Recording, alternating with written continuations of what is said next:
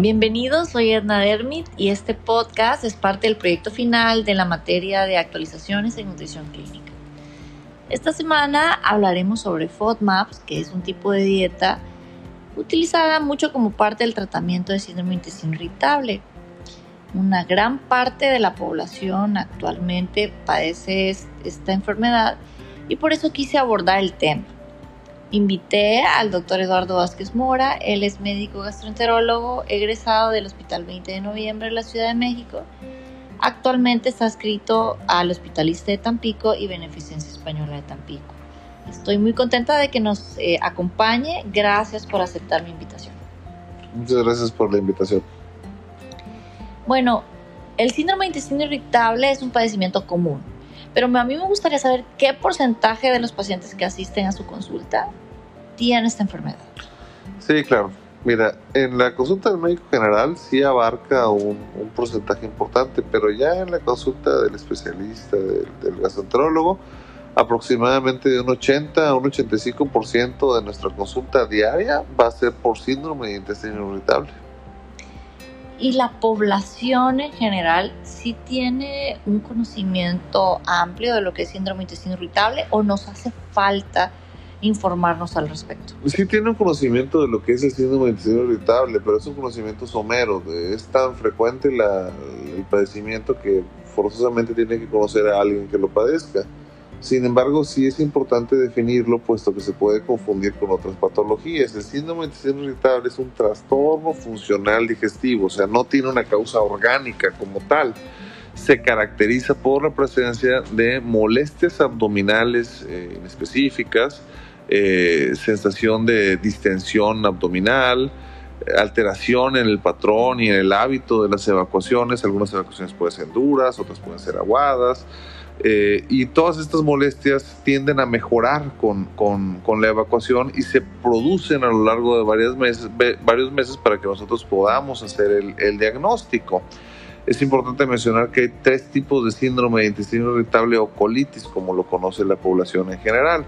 Existe uno que se llama síndrome de intestino irritable, variedad de estreñimiento, otro que se llama síndrome de intestino irritable, variedad diarrea y otro que se llama síndrome de intestino irritable, variedad mixta, ¿no? que están definidos por el tipo de evacuaciones que está presentando, la, que está presentando el paciente.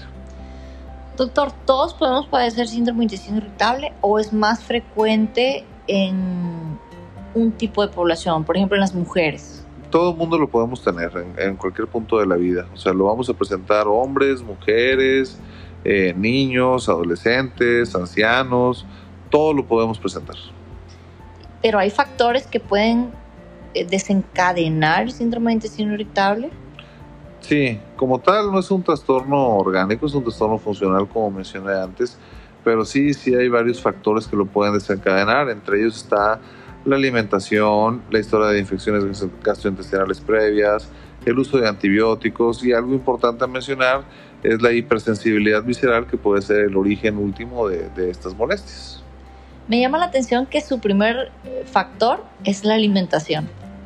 Y eso es precisamente lo que quisiera que habláramos hoy, es sobre la dieta FODMAPs, que está muy en boga o muy utilizada en el síndrome de intestino irritable. Y yo quisiera que me dijera qué es FODMAPs, doctor, para que la población en general se entere. Sí, claro. FODMAPs es un acrónimo, significa fermentables, oligosacáridos, disacáridos monosacáridos y azúcares polialcoholes. Todos estos son elementos que se encuentran en algunos alimentos y estos elementos no pueden ser digeridos, absorbidos de una manera adecuada eh, y llegan al intestino y ahí generan mayor carga osmótica, o sea, jalan agua y se fermentan, producen gas y eso pueden ser el origen de las molestias del síndrome de intestino irritable y al eliminar ese tipo de alimentos en la dieta los pacientes podrían experimentar mejoría. Y esta, estos alimentos que dice usted que se fermentan y que producen muchas molestias, ¿son muy frecuentes en la dieta mexicana? Bastante. Sin embargo, sí es labor del gastroenterólogo eh, aconsejarle al, paciente qué tipos de alimentos debe de evitar para, para que él sepa cuáles son los que no, no debe consumir. Por ejemplo, si nos quisiéramos ir por tipos de alimentos, uno de los que más frecuentemente está en la dieta de nuestra población es la leche y sus derivados. Eso es un alimento que el paciente que tiene síndrome irritable, el paciente que se siente inflado, debería de evitar. ¿Qué es lo que se le aconseja? Que se quite leche y sus derivados. Eso sería leche, quesos, crema, yogur, malteadas, pasteles. O sea, todo lo que tenga que ver con la leche eh, de vaca o de oveja o de cabra, pues habría que, que eliminarla, ¿no? Este, se podrían utilizar alimentos como por ejemplo leche de almendras y demás para sustituir esos alimentos. Vámonos por ejemplo con frutas y verduras. Eh, por ejemplo, el paciente debería evitar mango, manzanas, melocotón, melón, sandía, pera, cacahuates, semillas de girasol. Ese tipo de alimentos los debe evitar. También un poquito, también debe quitarse ajo, cebolla, eh, col, coliflor eso le va a caer un poquito mal al, paciente que, tiene síndrome de intestino irritable. Si, si queremos hablar, por ejemplo, de pan, pastas, arroces, bueno, el paciente tendrá que evitar, eh, por ejemplo, las alubias, la cebada, el centeno, cereales integrales, galletas integrales, germen de trigo, pan integral, pan de trigo, eh, pastas de trigo, salvado, son alimentos que, que se deben evitar, las harinas de trigo, eh, en cuanto a, por ejemplo, endulcorantes o, alimentos para, para, cambiar, hacer un poquito más dulce la, la, comida, pues bueno, el paciente tiene que evitar el, el, el manitol, el sorbitol, o sea, los, los endulcorantes que, que se utilizan generalmente en las bebidas.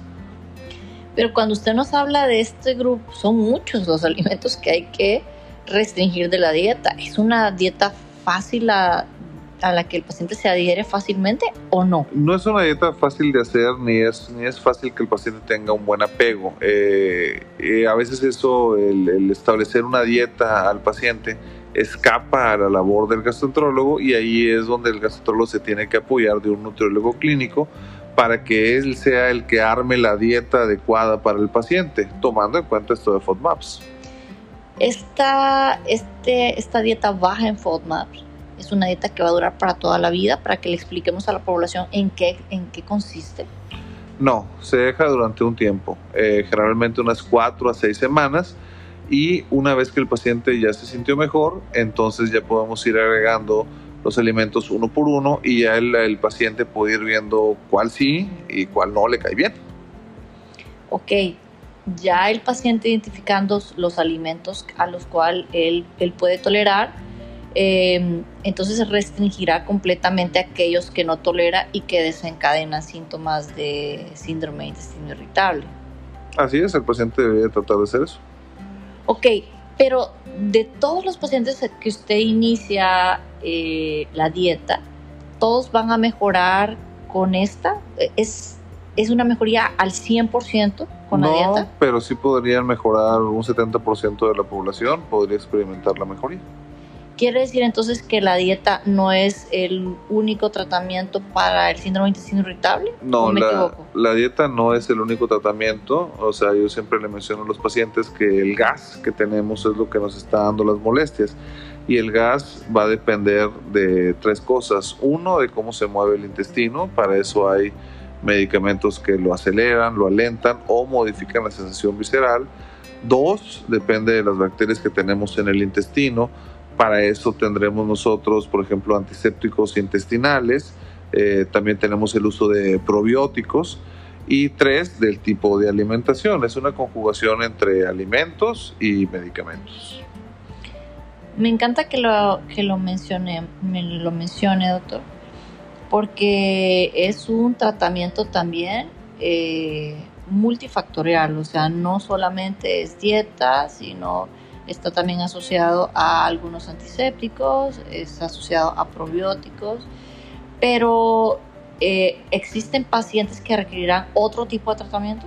Sí, la personalidad también afecta. Pacientes muy ansiosos y que ya se intentaron distintos eh, ciclos de tratamiento, eh, se pueden llegar a utilizar antidepresivos a dosis baja y eso modifica las sensaciones viscerales que es eh, pues parte del origen del síndrome de intestino irritable, pero ya es el menor porcentaje de los pacientes. Ok, quiere decir que un pilar importante en el tratamiento definitivamente sí es la dieta. Sí, claro. Agradezco muchísimo que nos haya orientado en relación a este tema de síndrome de intestino irritable y la dieta FODMAPs. Eh, doctor, muchas gracias. Muchas gracias.